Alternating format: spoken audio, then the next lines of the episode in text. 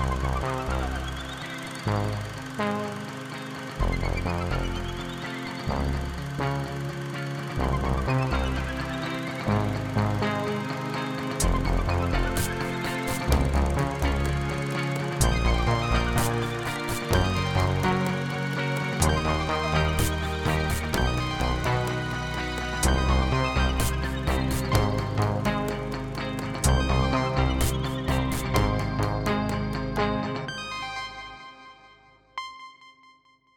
Bonjour. Dans ce 35e épisode du balado de Cinébule, nous vous parlerons de plusieurs films vus au FIFA qui a commencé il y a quelques jours. Nous vous proposerons une entrevue avec Luc Bourdon qui a confectionné deux programmes composés d'œuvres de la collection du vidéographe qui célèbre cette année son 50e anniversaire et nous vous commenterons Carnet Arena d'Alejandro Iñárritu, installation immersive proposée par le Centre Phi jusqu'au 20 juin. Je suis Éric Perron, Bienvenue dans ce balado de Cinébule.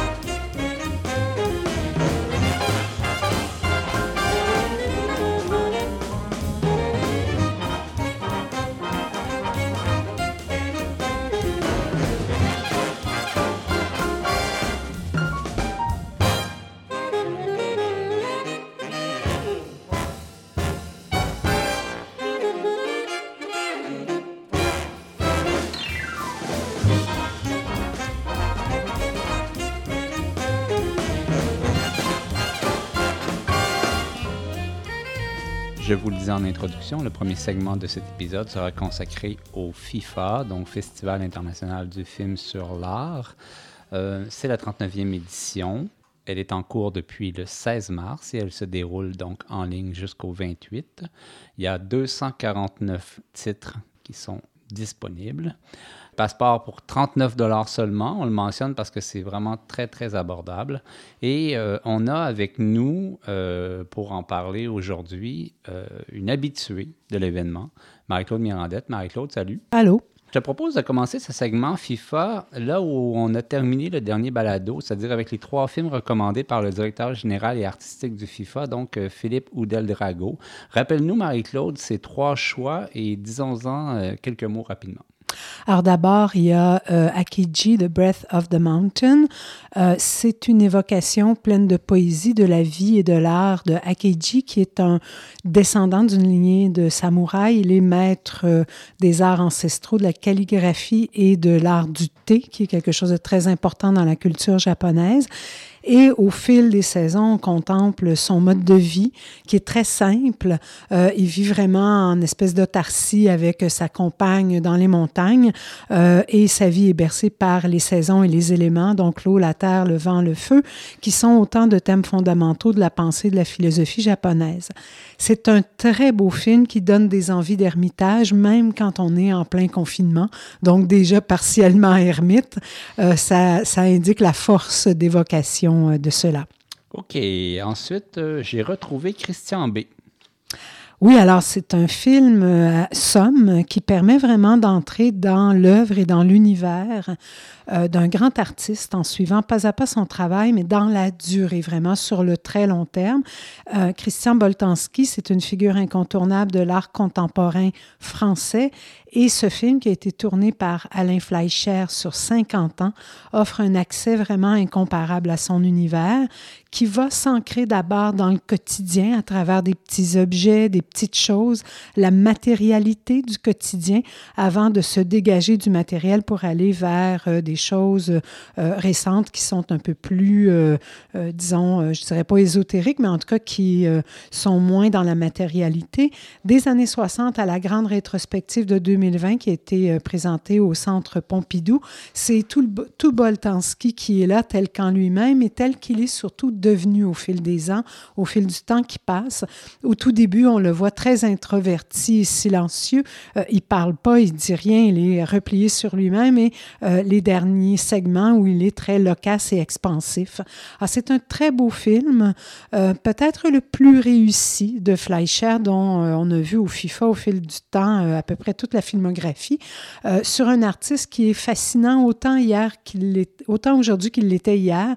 Donc, le film permet de le rendre un peu moins secret, de rentrer vraiment dans son univers et c'est quelque chose d'assez, d'assez fascinant que tu as apprécié? Ben, moi, je ne connaissais pas, contrairement à toi, je ne connaissais pas euh, Christian euh, Boltanski.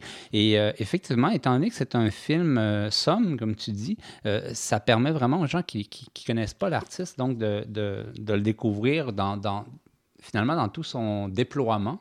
Et euh, écoute, il, commence d'une façon. c'est très, très, singulier comment il commence sa, On n'est pas sûr au début qu'il va faire un, un grand artiste. Oh, c'est long, l'exploration, la découverte de lui-même, de son univers. Ah, mais c'est euh, très, très particulier. Mais, mais, mais euh, ce qui est très intéressant, c'est de voir comment, comment bon, plus on avance dans le temps, plus les, les œuvres prennent de, l'importance et euh, la, la, la, charge finalement euh, symbolique des œuvres, euh, c'est quelque chose d'assez impressionnant. Ce qui est assez impressionnant aussi, c'est comment on est arrivé à en faire un film alors que c'est sur toutes sortes de supports, à toutes sortes d'époques, de la vidéo, du 16 mm, de, la, pellicule, du numérique. Et il y a, il y a, il y a quand même, c'est un film en soi, c'est pas juste un collage. OK, rapidement, comme une vague. C'est un, film inspirant, c'est une ode au pouvoir de la musique euh, sous toutes ses formes à travers des témoignages euh, qui entremêlent donc témoignages de musiciens, compositeurs autant qu'interprètes, mais aussi euh, musico-ethnologues, une praticienne de la thérapie par la musique, un bioacousticien, le tout dans un, un, magnifique, mais vraiment un magnifique noir et blanc qui confère non seulement une poésie euh, à l'image, mais qui laisse tout l'espace ou presque euh, à la véritable vedette euh, du film, c'est-à-dire le son, la musique. Et Philippe Deldrago nous disait qu'il conseillait aux gens de, même de porter un casque pour casque d'écoute pour bien profiter de, de, tous les éléments sonores. Et c'est vrai. Et moi, j'ai envie de dire que, évidemment, vous pouvez voir ce film en ligne donc sur le site du FIFA pendant le festival, mais euh, sachez quand même que ce film va sortir en salle, donc au Québec le 2 avril. Et étant donné que c'est un véritable objet cinématographique, ce, qui n'est pas le cas de la très grande majorité des films présentés au FIFA, je crois qu'il peut être euh, davantage apprécié sur grand écran avec donc, euh, je le disais, une qualité sonore adéquate qu'offrent les salles. Ah oui, absolument à voir sur grand écran si vous le pouvez. Euh, c'est, c'est, magnifique. C'est vraiment un beau film. Bon, alors ça, c'était les trois films suggérés par le directeur général du FIFA. Maintenant, euh, nos propres, nos découvertes finalement. Et on commence très fort. On commence immédiatement avec les coups de cœur. Oui, un coup de cœur commun euh, qui a été vraiment, euh, je pense pour tous les deux, une, révélation, euh, de, une puis, vraiment pas attendue. Euh, c'est pas un film qui était tout en haut de ma liste. En tout cas, euh, ça faisait partie des choses que je voulais regarder. Ça s'appelle Sept perspectives. Euh, et c'est un film, au fond, qui revient sur un spectacle, euh, Unfold Sept perspectives de la chorégraphe Danielle Desnoyers, qui avait été présenté en 2019. Et tout au long du film, on est dans une salle de montage où elle regarde les images tournées durant la création de cette œuvre-là. Et tour à tour, les sept danseurs et danseuses qui ont pris part au projet sont invités à visionner les images qui sont projetées sur un écran devant eux et à y réagir.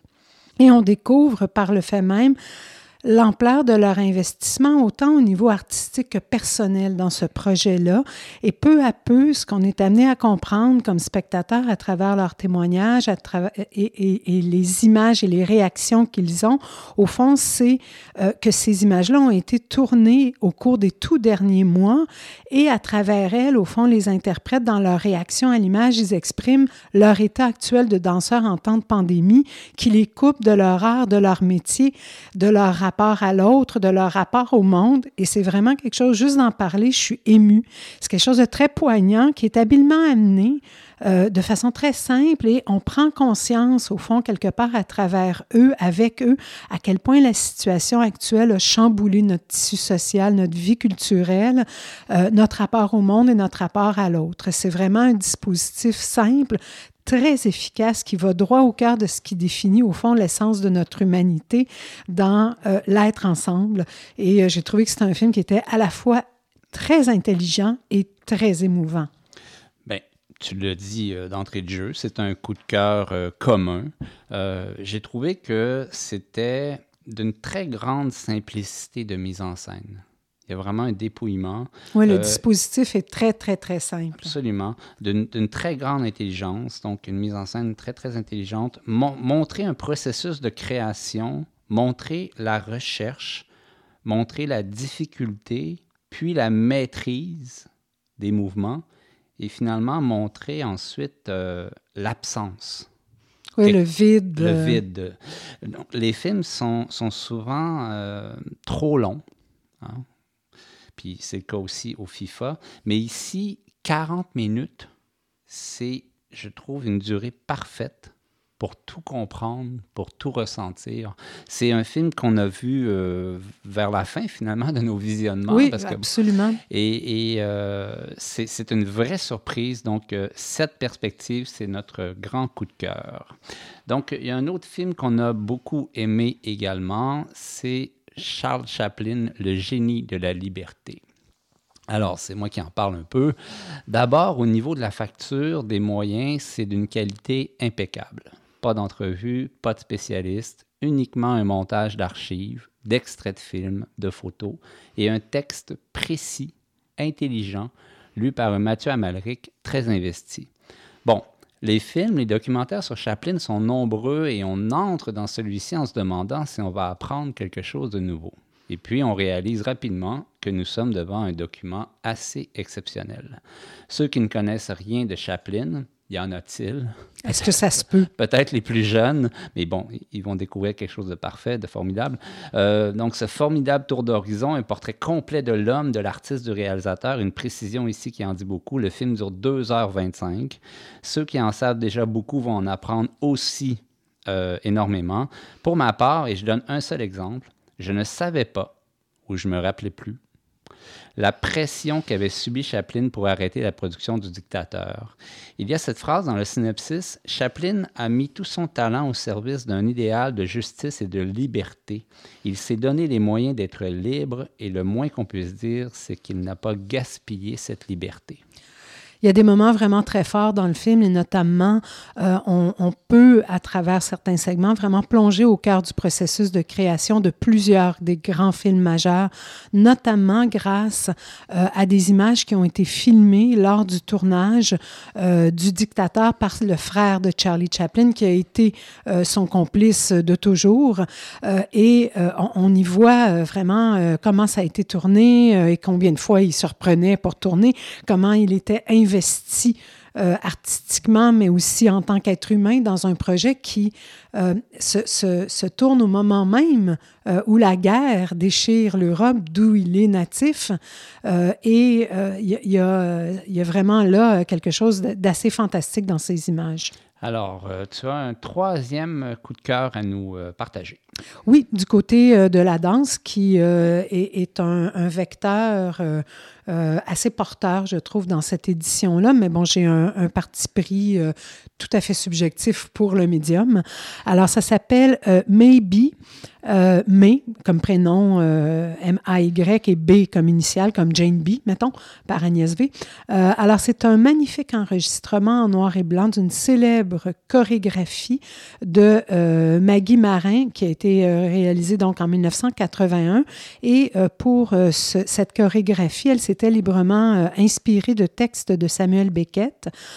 il y a sur scène dix interprètes, cinq hommes, cinq femmes, tous vêtus de blanc et dont les corps et les vêtements sont tendus d'argile, pardon, et ils marchent lentement sur des airs de musique euh, classique, euh, Schubert entre autres, euh, et euh, ces corps sans âge euh, qui marchent dans le silence ou alors seulement dans des onomatopées c'est l'humanité en des exilés, l'humanité dans ce qu'elle a à la fois de plus fragile et de plus émouvant, et qui semble chercher une espèce de mystérieux destin commun malgré leur errance solitaire. C'est muet, sauf pour une phrase à la fin qui est directement reprise d'un texte de Beckett euh, et euh, c'est extrêmement émouvant et c'est beaucoup plus qu'une captation de spectacle de danse.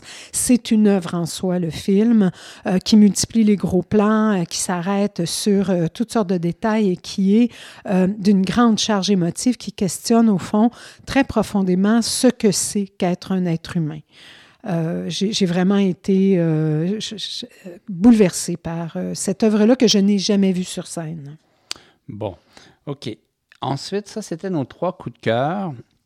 Et il y a un film que euh, tu as voulu mettre dans une section spéciale, euh, la section Un film qu'il faut absolument voir dans le sens de euh, conscience sociale. Oui, c'est parfois on rencontre des films qui euh, changent la vision qu'on a du monde et des choses et qui permettent d'avoir un, autre point de vue sur euh, des pans de l'histoire de l'humanité. C'est le cas de Beijing Spring d'Andy Cohen et euh, Galen Ross. Qui était, qui était le film d'ouverture. Qui était le film d'ouverture. Et c'est un film important, c'est un projet au long cours dans lequel les deux réalisateurs ont vraiment élaboré à partir de documents d'archives qui ont échappé aux autorités chinoises. Donc, euh, un film d'archives, certes, mais aussi des rencontres qu'ils ont fait avec les artistes de cette époque. Et au cœur de ce film-là, il y a un élément extrêmement important.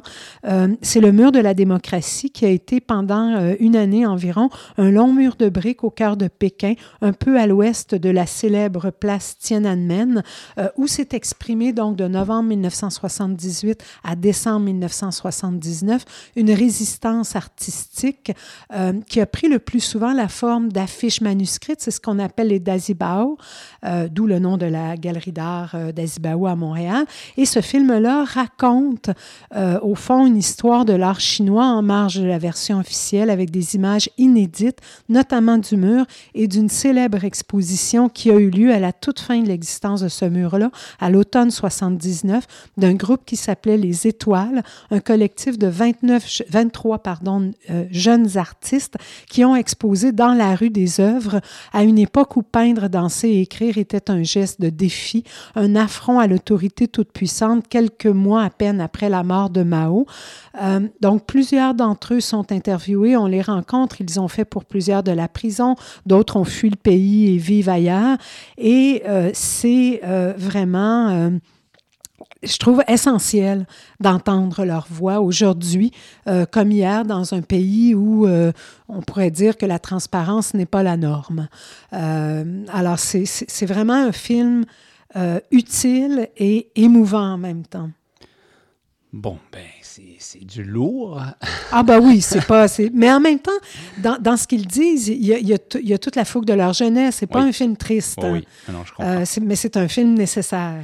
OK, euh, donc après les trois recommandations du directeur du FIFA, après quelques coups de cœur et ce film absolument essentiel à voir, donc on fait une courte pause et on vous revient pour la suite.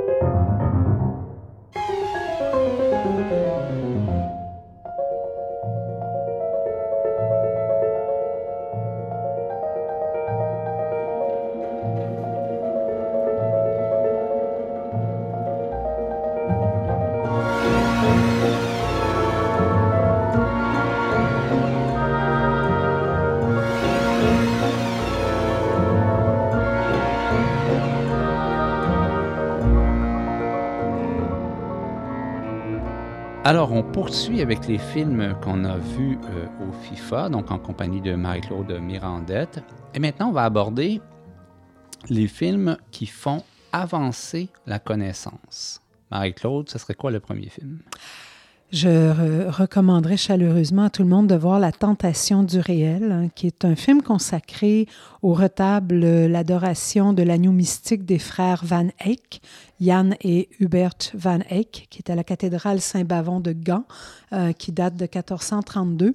Euh, c'est une œuvre importante qui vient de connaître une importante restauration qui a duré 7 euh, ou 8 ans et, qui a été donc remise en place en 2019. Et c'est un film qui explore à la fois l'histoire de l'œuvre, l'histoire de sa création, de son iconographie qui est très complexe et de, de, de, son histoire physique, matérielle, qui est aussi très mouvementée. C'est un polyptyque d'une vingtaine de panneaux qui a longtemps été démembré et qui n'a été reconstitué comme un ensemble cohérent qu'après la Seconde Guerre mondiale. Euh, donc, il y a eu euh, toute une histoire euh, autour de cette œuvre et on y entend naturellement les spécialistes habituels, historiens de l'art, musicologues, parce qu'on y représente des anges musiciens, etc. Et à la fin, il y a ce point de vue très particulier d'un peintre un peintre britannique connu, David Hockney, euh, qui suggère que euh, Van Eyck aurait eu recours à un miroir convexe grossissant pour atteindre euh, le degré de détail et de réalisme incroyable de cette peinture qui va vraiment au-delà de ce que l'œil humain peut percevoir. Euh, c'est d'autant intéressant que dans plusieurs des œuvres du groupe de ceux qu'on appelle les primitifs flamands à cette époque, on va retrouver des représentations de miroirs convexes euh, qui permettent d'appuyer l'hypothèse de cette utilisation par carrément la représentation de l'objet. Et de ce nombre, peut-être le plus célèbre tableau de Jan van Eyck, Les époux Arnolfini, qui est conservé euh, à la National Portrait Gallery de Londres, c'est le motif central du tableau. Euh, alors, c'est vraiment quelque chose d'intéressant et qui montre comment parfois un praticien de l'art peut amener à la connaissance de l'histoire de l'art une expertise et des points de vue différents euh, qui ont le potentiel de vraiment renouveler en profondeur la connaissance et l'intelligence qu'on a d'une œuvre. Mais dans le film, il n'est pas question de, de, ce que tu viens de dire à propos de, du célèbre tableau. Non. On voit des miroirs convexes. Non, non. il n'en parle pas. Non, il n'en parle pas. Donc, mais c'est ça qui est, qui, est, particulier parce que, bon, euh, en fait, pendant tout le film, on, on, on, se demande comment il en est finalement, comment ils en sont arrivés à, à une véracité euh, si précise. Puis euh, Hockney arrive comme ça à la fin avec euh, la solution, qui, qui est d'ailleurs très... il est très, très convaincu. Oui, et euh, convaincant. Et c'est quelque chose qui a été tout le temps au cœur de son travail de peintre. Mais c'est bizarre, ça, que les. oui, oui. Il y, a, des. Il y a des manques, là. Ben, en fait, je pense qu'ils ont voulu reprendre surtout toute la tradition d'interprétation sans la teinter de ce nouveau regard. Euh, et euh, ils ont évacué cet aspect-là et ils ont évacué aussi un autre aspect qui est l'importance de la miniature dans la tradition euh, flamande à, cette époque-là et qui est un univers d'où viennent vraisemblablement les frères Van Eyck. Euh, là aussi, il y a toutes sortes de, de, de, de doutes que l'on a à propos même de l'existence d'Hubert Van Eyck. Certains disent qu'il n'a même pas existé. Euh, c'est le frère inconnu, mal connu. ça s'inscrit dans une guerre aussi entre Bruges et Gand, comme les lieux du développement des primitifs flamands. Enfin, ben, un beau, un beau, un beau euh, film euh, qui revient sur euh, une œuvre marquante de l'histoire de l'art. Bon, alors, on a abordé le cinéma tout à l'heure avec Chaplin. On poursuit en cinéma avec Fellini cette fois. Oui, alors un beau film, Fellini Finemai, qui commence avec ceci. Alors, ça ouvre avec une citation. Il vero realista è il visionario le visionnaire est le vrai réaliste. C'est une phrase de Fellini euh, qui euh, est, est, euh, par le réalisateur Eugenio Capuccio, qui considère que cette phrase-là, elle est vraiment la porte d'entrée par excellence à l'univers du cinéaste. Comment on peut, au fond, à travers la fantaisie, la vision, la subjectivité, arriver au plus près de la réalité de l'être humain. Et donc, ça, ça, ouvre ce film-là, qui est une espèce d'évocation sur le mode intime de l'œuvre de Fellini par euh, Capuccio, qui a été un de ses assistants réalisateurs sur Ginger et Fred, et au fond, il a composé à partir des archives télévisuelles de la RAI, la télévision d'État italienne, un portrait du cinéaste et de son œuvre, en soulignant notamment son rapport à la ville de Rimini, et euh, d'où il est natif, euh, Fellini, euh, et où il a tourné, entre autres, à Marcor. Et la première moitié du film, qui est un petit peu décousu, qui manque un peu de lien, se construit entre des commentaires personnels qui sont narrés en voice-over par Capuccio et des vocations de, des films les plus marquants de Fellini à travers à la fois des archives et des témoignages. Mais là où ça devient vraiment intéressant, c'est à partir de la 45e minute à peu près. Fait qu'il faut toffer jusque-là. C'est quand même intéressant, la première partie, mais la seconde partie, elle est consacrée à deux projets des années 1980 qui ont été avortés, qui n'ont jamais vu le jour. Euh, et à partir de ce moment-là, le travail qu'il a fait est beaucoup plus resserré et apporte des pistes euh, intéressantes à propos de ces deux projets. Donc, Voyage à Tulun, qui était une espèce d'expérience de tournage au Mexique, inspiré par des écrits de Carlos Castaneda, euh, qui est une espèce de mystique anthropologue mexicain qu'il a rencontré, euh, et un autre projet qui s'appelait Le voyage de G. Mastorna, euh, un projet de film qui était basé sur une idée euh, de Dino Buzzati, dont il ne subsiste en fait que quelques essais avec Marcello Mastroianni. C'est un projet euh, qui a souvent été qualifié euh, de, film euh, non réalisé le plus célèbre de l'histoire du cinéma. titre qu'il partage, ce film, avec le Napoléon de Stanley Kubrick et le siège de Leningrad de Sergio Leone.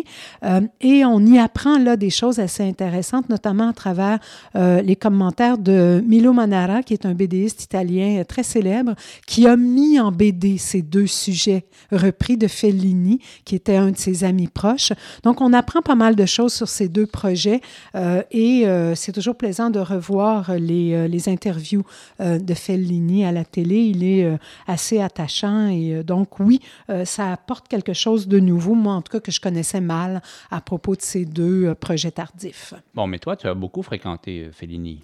plus jeune, oui, ça a été un cinéaste que j'ai beaucoup, beaucoup, beaucoup aimé et que je suis en train de redécouvrir. Et étant donné que c'est cette année, donc le centième anniversaire du, de, la naissance de, euh, il y a plusieurs projets euh, qui voient le jour. Oui, mais bon, moi, je ne suis pas, euh, j'ai jamais été très Fellini, mais bon, j'étais quand même curieux d'aller de, voir, de regarder ce que Paul Tana a fait avec mhm. ce deuxième film au FIFA qui s'appelle finalement Fellini première fois. On entre dans notre section avoir, mention. Donc, euh, ça va être, euh, on va en parler moins, on va parler moins longuement de ces films-là, mais quand même quelques mots. Donc, Fellini, première fois, c'est des témoignages. Paul Tana a convoqué plusieurs acteurs du milieu du cinéma québécois au Café Italia pour que finalement ils évoquent leur découverte euh, de Fellini, du cinéma de Fellini. Euh, et tout ça euh, commence avec une entrevue réalisée à New York, filmée à New York en 1957 par Michel Brault et Claude Jutras. Et c'est le, défaut du film. C'est que l'entrevue est inaudible. Euh, Paul Tana, dans une courte vidéo sur le site de la FIFA, explique bon, qu'ils ont quand même voulu prendre ça, même si le son est inaudible. Et, euh, mais ça reste quand même un défaut. Puis on en vient même à se demander finalement euh, si c'est pas une fausse bonne idée mhm. d'avoir utilisé ça, parce qu'on ne comprend pas nécessairement le, lien entre ça et le reste. Bon, on comprend que comme c'est première fois, ben là, c'était Bro et Jutra qui avaient la chance d'aller euh, filmer euh, Fellini dans un hôtel à New York. Ils y sont allés, puis ils ont été bien impressionnés par cette rencontre-là. Mais quand même, tu as, vraiment l'impression qu'on a voulu utiliser ce document-là, mais que ce n'est pas, euh, pas quelque chose qui est complètement abouti. Donc, c'est un peu dommage, mais c'est quand même... Les, les, gens qui interviennent Tantôt, je parlais des acteurs donc, du milieu du cinéma québécois au Café Italia. Ça, ça vaut quand même la peine d'être, euh, d'être regardé, d'être écouté, parce que ça, ça nous montre à quel point euh, Fellini euh, est un cinéaste marquant pour, mm-hmm. pour les gens qui ça, sont Ça vaut peut-être la peine de le regarder avec les sous-titres anglais. oui. Alors, j'enchaîne sur le cinéma avec Marielle Rochefort-Noiret, Les copains d'abord. Donc, Marielle est le dernier décédé, donc en 2019. On imagine que c'est un film qui a, dû être pensé après, parce qu'avant, ça a été un peu difficile. Euh, extrait de film, photos de pièces de théâtre, diverses entrevues d'archives et entrevues récentes avec quelques amis proches, euh, Bruno Puzzoulou, euh, Édouard Baird, euh, le conte. Euh, donc, le, film raconte comment euh, ces trois comédiens-là vont passer finalement du, théâtre au cinéma. Donc, ils ont été formés pour le théâtre, souvent aidés au début par nul autre que Belmondo, la fulgurante star du moment. Euh, comment chacun va construire petit à petit une carrière solide sans être sollicité par la nouvelle vague, comment ils vont rencontrer des cinéastes avec qui ils feront plusieurs films, Yves Robert pour Rochefort, Bertrand Tavernier pour Noiret. Ils étaient copains au conservatoire, ils vont le rester toute leur vie. Ce portrait met en lumière tout un pan du cinéma français des années 70 à 2010. Pensez-y, 150 films chacun donc, c'est du bonbon pour ceux qui ont fréquenté le cinéma de ces trois immenses comédiens. Qui ont pris du temps avant de connaître des grands succès et des grands rôles. Oui. Étonnamment, alors que ces trois grands, grands, grands interprètes. Et des carrières sur 50 ans. Oui, oui, oui. C'est un beau film. Alors, toi, tu enchaînes avec Tokyo Ride. Oui, Tokyo Ride, c'est un film de création. Euh, après avoir réalisé le film Moriyama-san en 2018, qui avait reçu un bel accueil critique, euh, Ila Becca et Louise Lemoine poursuivent leur exploration à la fois des formes narratives et cinématographiques, mais en relation avec l'architecture contemporaine. Alors cette fois-ci, ils sont guidés par l'architecte euh, Nishizawa, euh, sur, euh, donc à, bord de sa petite Alfa Romeo Vintage. Euh, c'est une espèce de dérive urbaine euh, qui va prendre la forme petit à petit d'un espèce de road trip intimiste qui donne à voir un Tokyo très personnel à des kilomètres des circuits touristiques. on découvre vraiment à travers ces lieux à lui et c'est une, une forme très particulière de film, mais vraiment très intéressante. Bon, ça c'est, tu le dis, c'est road movie intimiste. Et film de. Oui. Et, Là, on va à l'autre bout complètement. Notre prochain, c'est pas du tout ça, puisqu'il est question du Vatican. Donc, Vatican, la cité qui voulait devenir éternelle. C'est un film dans lequel des archéologues vont fouiller les catacombes et les nécropoles antiques pour remonter ou essayer de remonter aux origines de ce haut lieu du catholicisme. Les spécialistes en histoire de l'art enquêtent donc sur la basilique vaticane, sa destruction et sa reconstruction au moment où il va y avoir le grand chantier euh, de renouvellement euh, pour reconstruire euh, le Saint-Pierre de, Rome baroque que l'on connaît, maniériste baroque que l'on connaît. C'est toujours, je trouve, hyper intéressant de découvrir comment un lieu s'est développé au fil des siècles, mais ici, c'est comme stupéfiant. de voir toutes les couches qui se sont succédées, de découvrir peu à peu comment cette ville-là s'est formée, euh, comment elle est vraiment intrinsèquement lié euh, un tout petit territoire et comment on va découvrir au fil des recherches les vestiges les plus anciens, entre autres un cimetière chrétien euh, à l'origine euh, de ce lieu où aurait probablement été enterré et peut-être même exécuté le premier pape de l'Église chrétienne, c'est-à-dire Saint Pierre lui-même sur qui Jésus a bâti son Église. Écoute, c'est un, un, portrait fait avec beaucoup, beaucoup de moyens. Euh, c'est absolument fascinant parce que finalement, ils se servent des, plus récentes technologies pour, euh, pour analyser euh, les lieux. c'est aussi, J'ai trouvé que c'était aussi savant qu'accessible. Euh, et aussi, c'est à pas négliger, c'est un magnifique film sur, sur l'architecture. Absolument. Parce que À, travers, à, travers, à travers les siècles. Et puis il y a un architecte d'ailleurs qui est invité et qui reconstruit virtuellement euh, les. Oui, avec euh, la maquette, le 3D. Alors, autre film. Alors, deux, euh, deux courts-films sur la danse, comme Rain or Shine. C'est une très belle chorégraphie euh, de l'artiste Justine Lise Young. Euh, Seul dans le tissu urbain et dans la forêt, c'est un film court, quasiment tout en noir et blanc, dont le rythme et certaines images évoquent vraiment par à la fois les angles, les points de vue inhabituels, le montage des films surréalistes expérimentaux des années 20 des années 30. on découvre Hong Kong sous la pluie, la neige, c'est vraiment très beau. une très, très, très belle chorégraphie de cette artiste. OK, alors je vois que le temps file. Il nous reste encore beaucoup de films à jaser. Alors, rapidement, on, y va rapidement. Dancing Darkness, Peggy Baker conjures euh, Who We Are in the Dark. En fait, c'est un retour sur cette pièce, Who We Are in the Dark, de cette euh, chorégraphe, Peggy Baker, qui est une chorégraphe canadienne.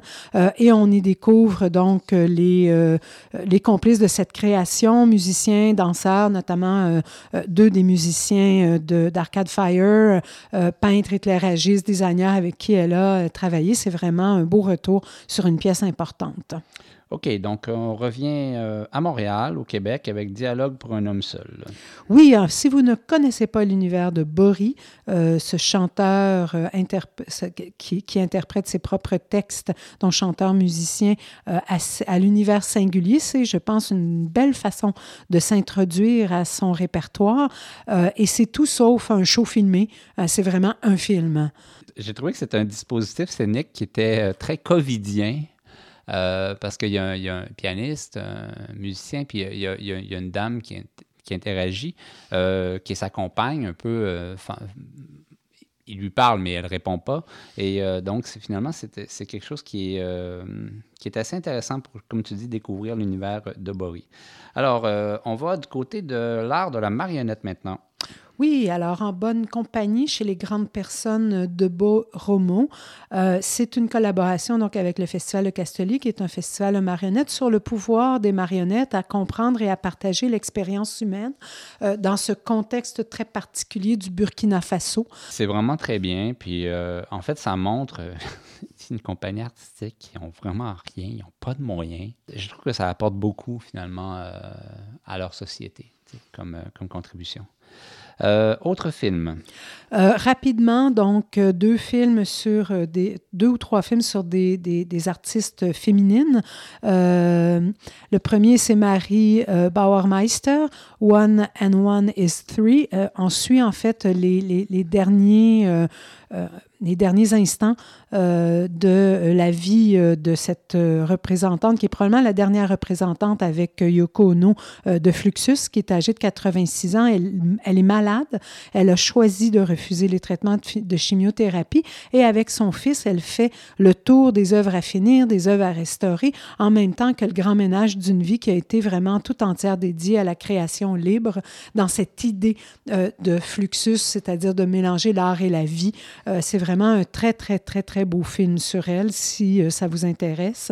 Euh, de la même manière, il y a un petit film, cette fois-ci, sur euh, deux figures intéressantes du surréalisme, deux Françaises, Lucie Schwab et Suzanne Malherbe, qui sont connues sous leur nom d'artiste, des noms masculins, de Claude Cahin et Marcel Moore. C'est un portrait de ce couple d'artistes surréalistes qui ont œuvré en littérature et en art visuel.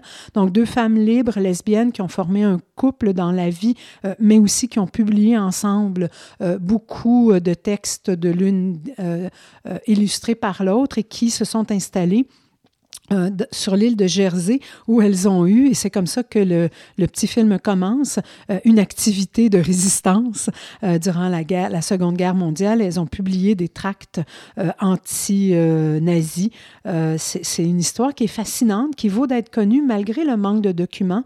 et c'est quelque chose de très triste parce qu'au fond, leurs archives ont été pillées justement pendant la guerre, au moment où elles étaient incarcérées. mais c'est pallié par un usage extensif de segments tirés de films de fiction et de films expérimentaux des années 20 et 30. Euh, c'est à la fois une force qui permet de raconter leur histoire, mais une faiblesse parce qu'on aimerait voir plus d'images de leur création. Euh, mais je pense que c'est un film nécessaire pour connaître au moins l'existence des femmes surréalistes. Il n'y en a pas tant que ça. Et ce qui est assez particulier, c'est qu'évidemment, les Allemands euh, cherchaient des hommes ah ben oui. à l'origine de, voyons donc des femmes à, l'origine de ces tracts et finalement c'était elles étaient bien à l'abri finalement oui parce qu'elles faisaient vraiment très euh, petite madame bourgeoise euh, bien de leur personne et personne n'aurait pu se douter que c'était elles Alors, retour au cinéma avec euh, Betty Boop Forever. Oui, un petit film pour la télé, très format télé de Claire Duguay, mais qui est intéressant parce qu'il revient sur cette icône du dessin animé qui a été en fait la première vedette féminine de l'animation, qui n'était pas un animal, mais un humain. Et elle a incarné une certaine idée euh, de la femme forte, libérée euh, et déterminée à l'époque du premier âge d'or hollywoodien où, les, les, actrices en chair et en os qui pouvaient se permettre cette liberté n'étaient pas euh, euh, si euh, fréquente que ça. Donc, avec son allure sexy et son célèbre boub boub pidou, on a l'impression que c'est une petite figure un peu anodine, ce que, ce, que des, pardon, ce que le film démontre, en fait, c'est le contraire. c'est une espèce de figure, on pourrait dire, féministe de son temps. Bon, eh bien, on reste un peu dans le cinéma avec euh, Louis de Funès, euh, trois mots. Euh, donc, c'est un portrait, un portrait extrêmement complet, un beau texte. c'est un film qui ne cache aucun défaut du personnage. Donc, on voit son ascension. C'est quelqu'un qui a connu une, une, réussite dans le cinéma assez, assez tardive, passé 40 ans. mais donc, c'est assez complet et on ne peut pas dire que c'est agiographique. C'est c'est vraiment, il y a aussi des éléments euh, critiques euh, du personnage. Un mot sur euh, Modigliani et ses secrets. Donc, c'est très bien fait. C'est une belle introduction au travail du peintre, ses influences, son cercle d'amis. J'enchaîne rapidement avec la vie bien remplie de Patrick Pierrick Sorin un artiste nantais déjanté euh, qui revient sur une carrière bien remplie de 30 ans, une vraie curiosité, un film ludique, une œuvre singulière. Film sympathique, mais un peu lassant. On le disait tout à l'heure. Euh, parfois, les films sont trop longs. Ben, ça, c'est un, un, bon exemple. Et je vous en parle parce que euh, après notre segment sur le FIFA, on va rester dans le FIFA, mais on va aller, on va aller parler avec euh, Luc Bourdon à propos des, des, des programmes qu'il a fait hommage aux 50 ans du vidéographe. Et les deux programmes s'intitulent Performance pour un écran et le théâtre de mes images. Et, je trouve que ça, fonctionne vraiment bien avec euh, ce qu'a fait euh, Pierrick Sorin. Voilà. Euh, on enchaîne rapidement avec notre dernière section qu'on a appelée Vue, pas pris. Donc voilà. Alors, euh, je pense que vous allez comprendre de quoi il s'agit. Alors, on commence avec euh, Marina Abramovic. Oui, alors Homecoming, Marina Abramovic and Her Children, c'est en fait euh, un beau film, bien fait. Un film, c'est une autobiographie filmique réalisée par Marina Abramovic elle-même dans le cadre de la rétrospective qui a récemment sillonné plusieurs pays européens et qui s'est terminée à la fin 2019, début 2020 dans sa ville natale de Belgrade. Euh, donc, c'est elle-même qui parle de son travail et des, des, gens, au fond, de ses enfants, des gens qui reprennent dans les expositions rétrospectives ses performances qu'elle ne fait pas elle-même. Euh, c'est un film qui est intéressant, mais c'est un film qui n'apporte à mon sens, rien de plus euh, que ce qui était déjà là dans The Artist is Present, qui était un, très beau film qui avait été fait au moment de la rétrospective du moment en 2010. Euh, et comme c'est une autobiographie et que c'est Marina Abramovic, des fois on a l'impression qu'on est dans l'auto-agiographie. Mais c'est, une, c'est un film qu'on avait hâte de voir. Ah, mais absolument. Il y a des moments que j'ai beaucoup aimés. C'est décevant. Mais euh, c'est ça. C'est que j'ai l'impression que outre le moment où elle va visiter l'appartement de son enfance, c'est un film qui m'a rien apporté. On étire la sauce, je pense. Un petit peu. OK. Euh, la Grande Marche des Petites Choses, donc euh, film québécois, euh, trois mots. pour moi, une performance ne fait pas un film. Il n'y a pas de structure dans ce film-là. On est complètement en roue libre. Il n'y a aucun résultat concluant, malheureusement. Mon père et sa mélancolie, autre film québécois. C'est un film qui ne remplit pas la promesse du cinéma euh, rapidement, les frères Morozov, mécènes et collectionneurs, beaucoup trop de pistes suivies. Euh, on s'y perd complètement. Les frontières de l'art, on revient au Québec. Un document très, très mal filmé. Un titre qui ne devrait même pas être tenu par un festival sérieux. Euh, on revient au cinéma avec Boulogne-Billancourt, Le temps des studios. Ça, ça m'intriguait parce que ça, bon, c'est des, noms, c'est des noms de lieux qui, qui évoquent toutes sortes des choses pour les gens qui s'intéressent au cinéma. Malheureusement, on ne fait que la chronologie de l'existence de ces studios sans jamais nous dire leurs avantages, sans jamais nous parler de leurs spécificités. Et on termine avec deux films sur le patrimoine.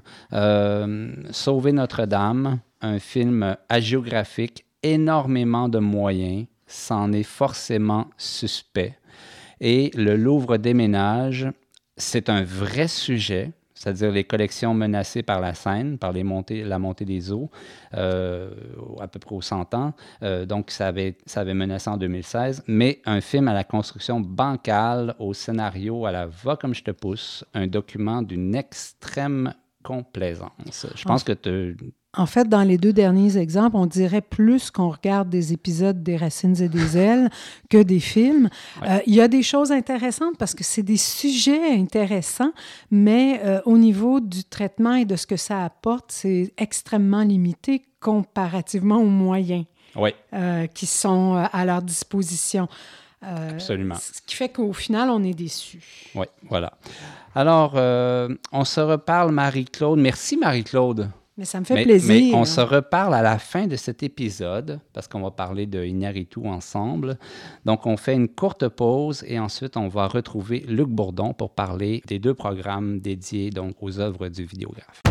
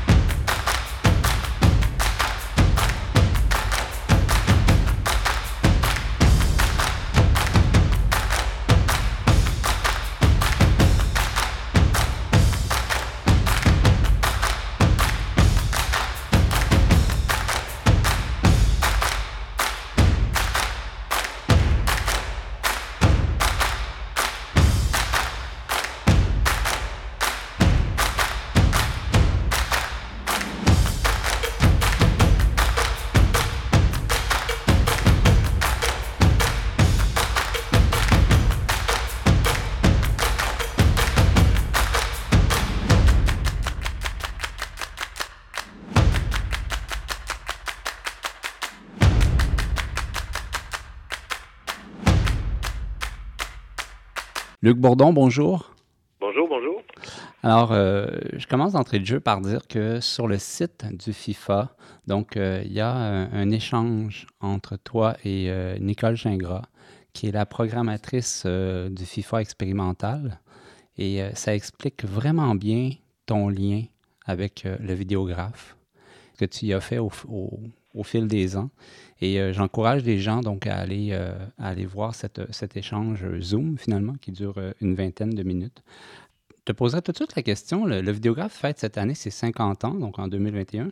Le FIFA a décidé de souligner cet anniversaire important en présentant deux programmes de vidéos. Le Théâtre de mes images qui comporte cinq vidéos pour un total de 64 minutes et l'autre Performance pour un écran, 7 vidéos, donc un total de 57 minutes. La collection du vidéographe comprend quelques 2300 œuvres. Comment fait-on pour ne retenir que 12 vidéos pour un demi-siècle de création? Bah, c'est juste euh, une partie. ça prétend pas, euh, ces deux programmes-là, résumer l'histoire de 50 ans euh, du vidéographe ou de ce vidéographe qui, qui contient beaucoup plus de, de, de styles et de, de, de genre. Euh. mais euh, ces deux programmations-là, je les ai, euh, j'ai réfléchi en pensant au FIFA et encore plus à Nicole Gingras, que je connais de longue date pour l'avoir croisé justement au vidéographe. Et c'est quelqu'un qui, qui, a, qui, a, qui, a, pu présenter au public du FIFA des choses qui sortaient un petit peu de la zone de confort habituelle de ce que ce qui est la programmation du FIFA. Donc, c'est vraiment en pensant à elle, sachant que de toute façon, euh, ce n'était pas un résumé des 50 ans du vidéographe, mais une proposition qui pouvait souligner et qui était dédiée au FIFA directement. Donc, juste deux programmes et euh, parce qu'il y a une stratégie euh, qui est faite de pouvoir faire différents programmes comme ça qui vont être présentés tout au long de l'année dans différents festivals. Ah, je comprends, OK. Mais est-ce qu'il y a une durée qui est imposée? Parce que 57 et 64 minutes, c'est assez court. Parce qu'en général, euh, quand on se retrouve avec beaucoup de courtes œuvres vidéo de nature expérimentale, à un certain moment, on sature assez vite. Donc, si on présente pendant une heure et demie, euh, très très vite euh, parce que c'est des courtes œuvres. Donc il y a une tradition à laquelle j'ai tenu euh, parce que euh, en expérimental, on va présenter des programmes plus courts. Si ça avait été des, longues œuvres, on aurait pu aller dans une heure et demie parce que on change pas constamment d'univers. Ce qui est remarquable, c'est que sur les 12 vidéos, il y en a 10 réalisées par des femmes. Est-ce que c'est représentatif de la collection du vidéographe? Euh, oui et non. Ça veut dire que la parité euh, de la collection du vidéographe, la, la, en sort, est beaucoup plus grande que ce qu'on va retrouver dans toute autre collection. Si on prend, je connais bien la collection de l'Office national du film, et là, on va retrouver euh, pour la même période beaucoup plus d'œuvres réalisées par des hommes, donc même 70-80, c'est en très, très, très grande majorité. Puis c'est une chose qui tout de suite euh, m'a sauté aux yeux, c'est que le, la création vidéographique a permis euh, pour les femmes de pouvoir accéder à l'image. C'est un médium euh, qui, a, permis, dans, qui, est un médium qui un des jalons importants de la démocratisation des outils de communication. Puis on voit tout de suite l'effet dans la collection. Cela dit, sur l'autoportrait, le, théâtre de mes images, euh, c'est une volonté de ma part d'avoir sélectionné que cinq autrices. Euh, parce qu'elles sont présentes, parce qu'elles ont été euh, remarquablement talentueuses et que, et que je me suis dit, ah, c'est un hommage aussi à cette présence-là. dans le cas de la performance, le deuxième, il y a un mélange, il y a une présence, une plus grande présence aussi des femmes, mais là, j'en étais pas attirer une, ligne aussi clairement. Alors, ma prochaine question, tu vas voir, elle est très, très large. Euh, la vidéo est, beaucoup plus accessible, tu viens d'en parler, euh, que le film. Euh, mais au-delà de la technique, comment se distingue la première du second? Du cinéma à la vidéo? Oui. Bah, bah, déjà, les moyens qui sont en jeu ne sont pas du tout comparables. Euh, comparativement, les, les artisans du vidéo, c'est ils, ils, bricolent avec presque rien. Euh, ils n'ont pas d'équipe technique. oui, ils peuvent avoir des bourses du Conseil des arts et des lettres du Québec ou du Canada, mais on se retrouve pas devant des financements lourds qui parlent de millions, des centaines de milliers de dollars. pas du tout. On est avec des petits moyens. Mais cette difficulté-là, où cette restriction-là euh, permet d'autres libertés, d'autres manières de faire. On n'est pas dans la tradition de fabrication de l'image. Au contraire, euh, toutes, toutes les, les, règles de l'axe, du chant contre chant, de présence euh, d'acteurs professionnels ou d'actrices professionnelles, on ne retrouve pas ça dans la vidéographie. On est beaucoup plus proche d'un monde expérimental. on casse les règles. On fait l'étymologie du mot vidéo, c'est je vois. Donc c'est très euh, immédiat, dans l'instantanéité. C'est un rapport à l'image qui est beaucoup plus personnel. Euh, les gens souvent se, se, mettent eux-mêmes en scène à l'image. Et c'est le cas dans les deux programmes. les, euh, les autrices et les auteurs se retrouvent à l'image dans tous les cas. donc, c'est vraiment un autre rapport à l'image que celle de la construction d'une fiction ou d'un documentaire, beaucoup plus comment je pourrais dire, construit beaucoup plus dans les règles de ce qu'on est habitué de voir en termes de, construction audiovisuelle du récit. Il y a des vidéos qui, euh, selon moi, qui ont, assez mal vieilli et d'autres qui pourraient avoir été réalisées hier. Je pense euh, à Du front autour de la tête euh, de Chantal Dupont ou encore à Oh là là du narratif, quel bonheur que j'ai eu de retrouver euh, celui de la liberté. Ou encore euh, 12 Hours de Rachel Eschenberg. Est-ce que c'est. Euh, bon, évidemment, la vidéo, elle est faite, elle témoigne du moment où elle, où elle, a été réalisée, mais est-ce que c'est quelque chose que tu automatiquement perçu, que tu as voulu euh, illustrer avec, avec ces choix-là? Ah, souvent, quand, quand, on retourne dans le passé, il y a effectivement, on se rend compte qu'il y a des choses qui qui ont vieilli, mais qui sont encore pertinentes à regarder, euh, même dans l'idée de vieillissement. Mais souvent, ce qui est le plus fulgurant, c'est de croiser des œuvres qui sont qui auraient pu être tournées hier, qui sont toujours tout aussi actuelles, et euh, mais qui qui qui aussi euh, amènent avec elles aussi des choses du passé. mais ce regard-là que ça, que ça permet, euh, moi, je trouve que c'est ça qui est intéressant de, pouvoir reparcourir des œuvres du passé, mais aussi euh, nos récits d'autrefois. Et euh, oui, effectivement, le présent euh, se retrouve souvent euh, inséré dans ce passé qu'on pense révolu ou qui, et, malheureusement aussi, il y a des œuvres qui tiennent plus dessous la route et où on voit les tics et les tocs euh, de l'époque. Il y, a, il y a quand même en audiovisuel des réflexes euh, qui s'inscrivent année après année ou euh, décennie après décennie.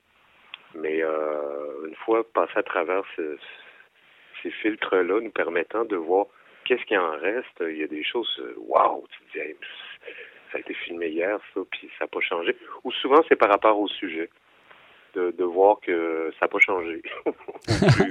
au, plus, au, plus, au plus ça change, plus c'est pareil.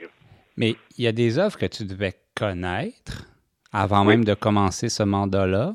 Euh, Est-ce qu'il y en a que, bon, il y en a, il y en a plusieurs sans doute que tu as, que as découvert. Que, Est-ce qu'il y en a qui t'ont vraiment euh, secoué, ou ben secoué, euh, impressionné? Ben, la première de 1982, Infraduction de Monty Canson, euh, où il se retrouve avec son père.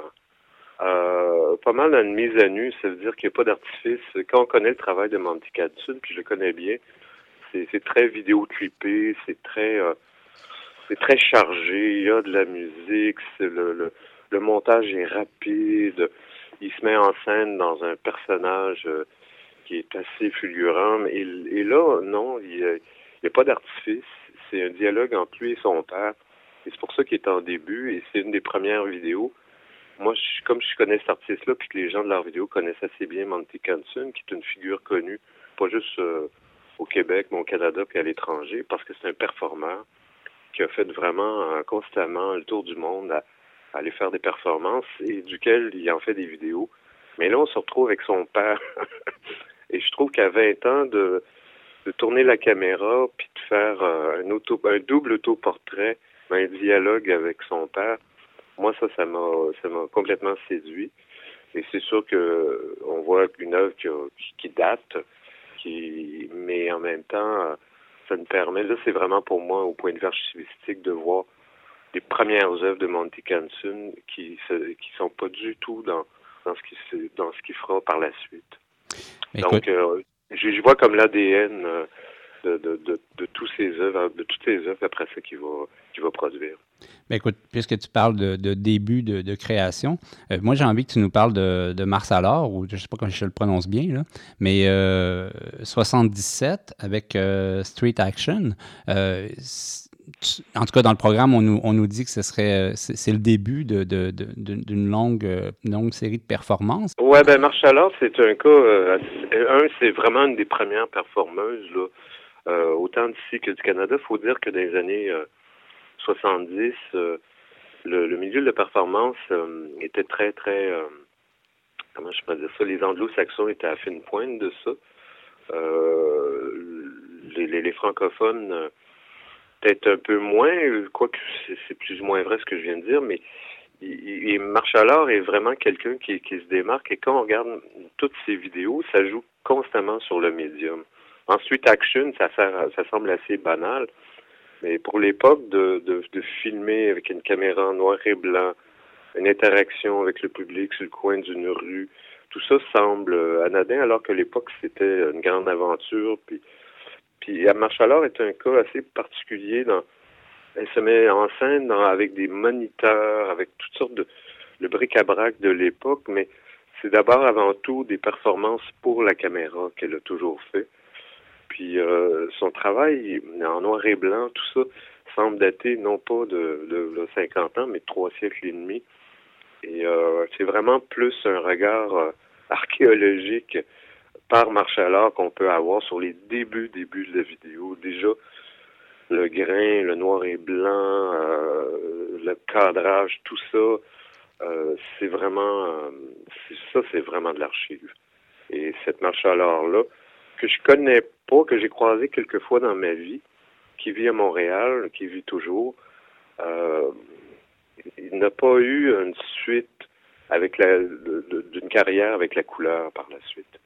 Parce qu'il y a différentes époques. qui sont liées directement au médium, de l'évolution du médium. Les années 70 à 80, c'est véritablement les premières caméras vidéo qui apparaissent euh, au vidéographe et euh, chez Véhiculaire. Et euh, il y a une série d'artistes chez Véhiculaire qui vont faire des, des performances liées à, à, un milieu qui est une galerie d'avant-garde où il y avait autant d'expositions, concerts, performances. Et Marshall en était une des membres très actifs de cette communauté-là. Est-ce que tu vas être euh, le, le, commissaire de d'autres programmes qui vont être présentés durant l'année? Il va y avoir. Euh, là, avec la pandémie, c'est un peu compliqué tout ça parce que euh, le, le, vidéographe ne sait pas trop sur quel pied danser avec les différentes organisations. Parce que, exemple, les rendez-vous du cinéma québécois euh, ont changé de date. Est-ce qu'ils vont être en, en, présence du public ou pas? Ça dicte toutes sortes de choses, entre autres sur euh, la longueur des, pro des, programmes, la présence ou pas des euh, auteurs en interaction avec le public. Donc euh, là, en ce moment, c'est à la pièce, chaque festival, mais on a déjà présenté d'autres sélections dans des festivals comme Cinéma in the Bayou. Il y a eu une sélection au Centre culturel canadien. Il y a eu... Euh, là, il y a le FIFA normalement au rendez-vous, au Festival du Nouveau Cinéma, au Perséide, il devrait normalement y avoir un ou deux programmes soulignant euh, les 50 ans et tout ça va aussi se déployer au mois de novembre. Il va y avoir euh, un cycle de programmes présenté à la Cinémathèque québécoise qui va s'appeler les vidéographes. Oui, puis j'imagine que pour chaque événement, ça prend un peu la couleur aussi du, du public de oui, l'événement. Oui, tout à fait. Oui, oui, oui. Exemple, le Festival du Nouveau Cinéma, il y a plusieurs œuvres du catalogue euh, de la collection vidéographe qui ont été présentées là. Donc, euh, va, ça va être comme un best-of ou euh, tout ça est encore en train de, de prendre forme. Là. Bon. Parce que, parce que est-ce qu'on se retrouve euh, sur une plateforme numérique ou est-ce qu'on se retrouve en salle? Euh, ça dit beaucoup de choses là, en termes de, de sélection de programme. Bon, eh bien, euh, Luc, on invite euh, les gens à aller voir ces deux programmes euh, donc sur le site du FIFA. Je te remercie pour cet entretien. Ah, ça fait plaisir et euh, bon festival, bon FIFA. Salut. Merci, au revoir.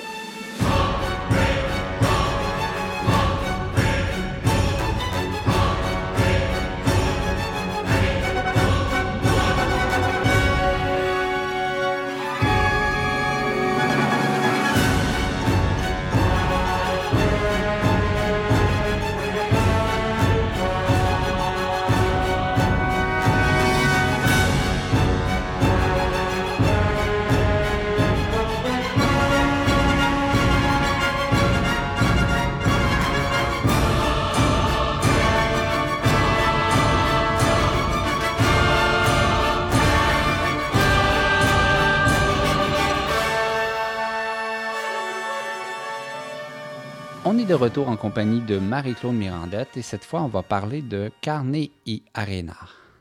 Alors, Carnet et Arena, euh, sous-titre virtuellement présent, physiquement invisible, c'est une installation immersive d'Alejandro Iñárritu en collaboration avec Emmanuel euh, Lubezki. Pardon.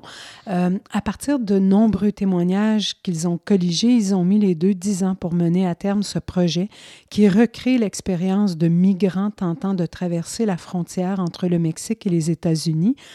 Grâce à la réalité virtuelle, l'installation fait éclater le cadre et va permettre aux spectateurs vraiment de déambuler dans l'espace comme s'il était avec ces migrants, de partager en quelque sorte un fragment de leur parcours. Euh, c'est un projet euh, qui, qui, a été présenté d'abord au Festival de Cannes. Euh, L'œuvre a circulé dans quelques en villes en 2017. L'œuvre a circulé dans quelques villes du monde et elle a reçu aussi un, un Oscar. Euh, donc, c'est une œuvre primée, c'est une œuvre importante. Euh, elle a été donc optimisée par le Centre Phi. Euh, elle est présentée à l'Arsenal Art Contemporain à Montréal. En fait, l'optimisation permet de recevoir un plus grand nombre de visiteurs et elle entame donc une nouvelle vie qui, elle va circuler ensuite aussi. Alors, euh, pour résumer l'expérience, bouleversée par les récits de ces migrants, Iñárritu a offert à quelques-uns d'entre eux de participer au projet en devenant les acteurs de leur propre récit. Ils ont revécu ce traumatisme dans ce que le réalisateur désigne comme une sorte d'ethnographie semi-romancée. Donc, ils incarnent ainsi leur propre histoire et sont allés, pour certains, jusqu'à revêtir les vêtements qu'ils lors de leur périple migratoire dans un souci d'authenticité. Euh, c'est un, résultat qui est poignant, une expérience qui est puissante euh, et l'installation se fait vraiment euh, révélatrice. Elle met à l'épreuve le visiteur qui participe. c'est physiquement éprouvant. On ressent vraiment des, sensations extrêmement fortes. Dans un premier temps, on entre dans un petit espace froid dont le sol est jonché de chaussures et de chaussettes. On est invité à se départir des nôtres, des siennes, le, spectateur, si on peut dire. On doit entrer donc au moment euh, où le, euh, on a un signal pour passer par une porte qui nous mène dans un vaste espace qui est entièrement recouvert de sable. Là, un guide explique brièvement la marche à suivre qui est très simple. On enfile donc un appareil de réalité virtuelle, masque et casque d'écoute pour ensuite déambuler dans un espace physique. À partir de ce moment-là, euh, le participant entre dans l'expérience de réalité virtuelle qui dure une dizaine de minutes et on est au cœur vraiment euh, de ce lieu semi-désertique où passent les migrants euh, qui seront bientôt interceptés. On est vraiment avec eux, intégrés au récit. Euh, et euh, c'est euh, donc une expérience qui est assez particulière. Après cette deuxième partie, donc il y a une troisième section où on va ressortir de cette pièce, remettre nos chaussures et entrer dans un long corridor où on va pouvoir voir une série de petites niches qui ont été aménagées. Dans chacune de ces niches, on présente le récit de l'un de ces migrants par le biais d'un texte qui défile sur leur visage filmé. Alors, euh, bon, moi, c'était ma première expérience de réalité virtuelle. Et je sais pas, j'ai tardé à, essayer cette nouvelle technologie. Et euh, ça m'a beaucoup affecté. Ça m'a beaucoup affecté. Les deux, euh, les deux premiers espaces sont extrêmement impressionnants. je pense que toi, tu t'es déplacé Hein, en, vivant, ça, dure une dizaine de minutes, on le dit. Mais moi, le segment vraiment de, réalité, virtuelle. Hein. Moi, je suis resté, euh, je suis resté immobile. Voilà. Je ne sais pas si c'était la chose à faire. tétanisé. J'étais, voilà, je ne savais pas quoi. En tout cas. Et c'est très, très, très anxiogène. Alors, euh, vraiment, les deux premiers espaces, autant la première pièce où on, enlève nos chaussures et où c'est très froid et tout ça, et après ça, avec le, dans la réalité virtuelle, ça, c'est très, très impressionnant. Par contre, j'ai trouvé que le troisième, euh, segment, où on lit les témoignages, j'ai trouvé que c'était moins réussi. Euh, parce que là, on, est devant des neuf cubicules, finalement, neuf portraits avec les textes qui défilent, les témoignages, et je trouve que les textes prennent trop de temps à défiler. Et on sort d'une, on sort d'une, expérience, euh, comme je le disais, anxiogène, et on, on, on, a, on, a, envie finalement, on n'a pas, on pas eu de pause. Et là, on est encore dans le noir, on est devant ces portraits-là, et on a hâte finalement peut-être de se retrouver dehors. Mais ça, j'ai trouvé que c'était un peu trop long. Mais toi, ben, écoute, moi, j'ai trouvé que l'expérience avait quelque chose effectivement de déstabilisant, d'inquiétant, et malgré le fait que l'on sait très bien qu'on est dans un contexte ultra contrôlé, qui n'est pas la réalité, hein, on sait qu'on va pas mourir là, euh, notre cerveau et notre corps réagissent à la situation qui est extrêmement dangereuse, comme si on était là réellement. Et c'est vraiment troublant parce que physiquement, tu as, vraiment une réaction euh, de, peur, d'angoisse. Complètement. Euh, qui, qui, et c'est fascinant de, de, ressentir ça alors que finalement, on est juste en train de se promener sur du sable avec un casque. à partir d'un certain moment, on voit même son ombre portée au sol. Donc, on a, c'est comme si on était vraiment dedans. On se sent avec eux, on sent à un moment donné, euh, il y a un hélicoptère qui s'approche et on sent le vent qui se lève, on sent l'effet euh, sur nous, on s'approche des migrants, on peut euh, réagir à ce qu'ils font et même quand ils sont trop près, on a, on a cette espèce d'angoisse de leur foncer dedans. c'est déstabilisant ça aussi. Puis quand on fonce dedans, en fait, leur image se change en un cœur qui apparaît, ah que tu n'as pas vécu. Ben non, parce pas que vécu. pas... Ben non, ça, moi je me suis beaucoup, beaucoup, beaucoup promenée et, et la, la, la, la, guide qui était là à deux ou trois reprises m'a touché pour m'indiquer que j'étais sur le point de rentrer dans le mur. Alors, euh, quand on en ressort, donc, et qu'on récupère ses effets personnels, il faut un certain temps, je trouve, pour redescendre dans notre corps et revenir dans la réalité. Mais effectivement, je suis assez d'accord pour dire que la dernière salle, elle est moins poignante, elle est un petit peu longuette et j'ai eu l'impression que ça, diluait un peu la force de l'expérience euh, que j'ai eue et, j'aurais eu envie, en fait, euh, même si c'est éprouvant de rester dans ce souvenir-là, comme on a parfois envie quand on sort d'un film de ne pas aller en voir un autre pour se laisser habiter de, se donner le temps d'être habité, d'être touché, d'être changé fondamentalement par l'expérience qu'on vient de vivre. Et, ça, ça me ramenait dans mon cerveau, dans ma capacité à lire, à, à, raisonner, alors que toute l'expérience des deux premières étapes m'amenait à ressentir dans mon corps. Et pour moi, c'est là la force de la réalité virtuelle. je lisais des, je lisais des textes euh, critiques sur, sur, sur l'œuvre, puis euh, il parlait justement que le, troisième volet, c'était pour comprendre, c'est un processus d'identification, comme tu dis. Mais moi, quand je vis l'œuvre euh, immersive, là, en réalité virtuelle, je comprends très, très bien comment c'est comment c'est des situations qui sont éprouvantes, mm-hmm. comment c'est des situations qui sont vraiment terribles. Ça fait appel à ta mémoire humaine, à ta mémoire génétique, à ta mémoire de l'expérience du vécu, alors que la dernière étape fait appel à à ta raison, à, ta capacité de comprendre par ton cerveau et par la lecture. Euh, je trouve qu'on n'est plus dans l'affect et, c'est ça que j'ai préféré, être dans l'affect. Moi, j'ai aussi des petites réserves par rapport à la mécanique, donc l'installation dans, l'ensemble. Euh, au début, on nous fait signer un contrat.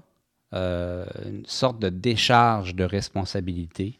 Euh, c'est un texte qu'il faut lire sur, une tablette, mais c'est très, très long. C'est très long. Je pense qu'ils auraient dû faire ça plus court. Euh, puis en plus, à l'entrée, il faut tout laisser. Il faut laisser ses lunettes, il faut laisser son cellulaire, sa bourse, si on a des sacs, il faut tout laisser. Si vous y allez en voiture, laissez tout dans votre voiture, parce que l'organisation n'a pas prévu tout cas, j'espère que ça va s'améliorer, mais n'a pas prévu de lieu sécuritaire pour les effets personnels. Ça, je, je pense que c'est vraiment quelque chose en fait, ça reste dans l'entrée où il y a toujours quelqu'un, mais euh, ben, quelqu'un qui reçoit aussi les ben gens. Ouais, euh, dans la noirceur. Et, surtout pour certaines personnes, dont toi, euh, de, de, laisser tes lunettes à l'entrée, c'est un petit peu embêtant quand il faut lire des panneaux après. Ben oui. ça, ben c'est bon. Moi, je ne l'ai pas vécu comme quelque chose de, de, de, dérangeant parce que je n'ai pas besoin de lunettes, là, mais, mais pour lire ça. Non, mais on dirait que ils n'ont pas évalué pour tous les, euh, tous les, tous les groupes d'âge. Ou, bon, en tout cas, bref. C'est quand même extrêmement bien organisé. Oui. C'est un, euh, une expérience qui, qui, est très forte. Fait c'est surprenant. Oui. Qui n'ait pas pensé ben, à, ces petits détails-là, ben, ces petites choses-là. Voilà, c'est des choses qui peuvent être un peu euh, agaçante, mais c'est juste de, prévenir les, gens qui, veulent y aller. C'est jusqu'au 20 euh, juin, c'est à l'Arsenal Art Contemporain. Le tarif, euh, les tarifs, c'est entre 35 et 50 dollars selon le moment de la semaine. C'est pour 13 ans et plus. il faut réserver sur le site Internet du Centre Phi. C'est trois oui, parce que c'est une, c'est organisé et diffusé et la tournée, c'est par le Centre Phi. Arsenal, ce n'est au fond que le lieu qui reçoit physiquement. Parce, parce que c'est un grand espace. Euh, donc, euh, trois personnes à la fois, un départ toutes les 15 minutes. Voilà pour euh, Carnet Arena. Merci Marie-Claude. Donc, c'est ainsi que se termine ce 35e épisode du balado de Cinébule. Cinébule est une revue publiée par l'Association des cinémas parallèles du Québec et est soutenue par les Conseils des arts du Canada, du Québec et de Montréal. Merci à Georges Dimitrov pour le thème musical de ce balado. Merci encore, Marie-Claude, d'avoir été avec nous aujourd'hui. Ça m'a fait plaisir. J'ai coordonné, réalisé et animé cet épisode. Mon nom est Éric Perron. Je vous remercie d'avoir été à l'écoute. À bientôt.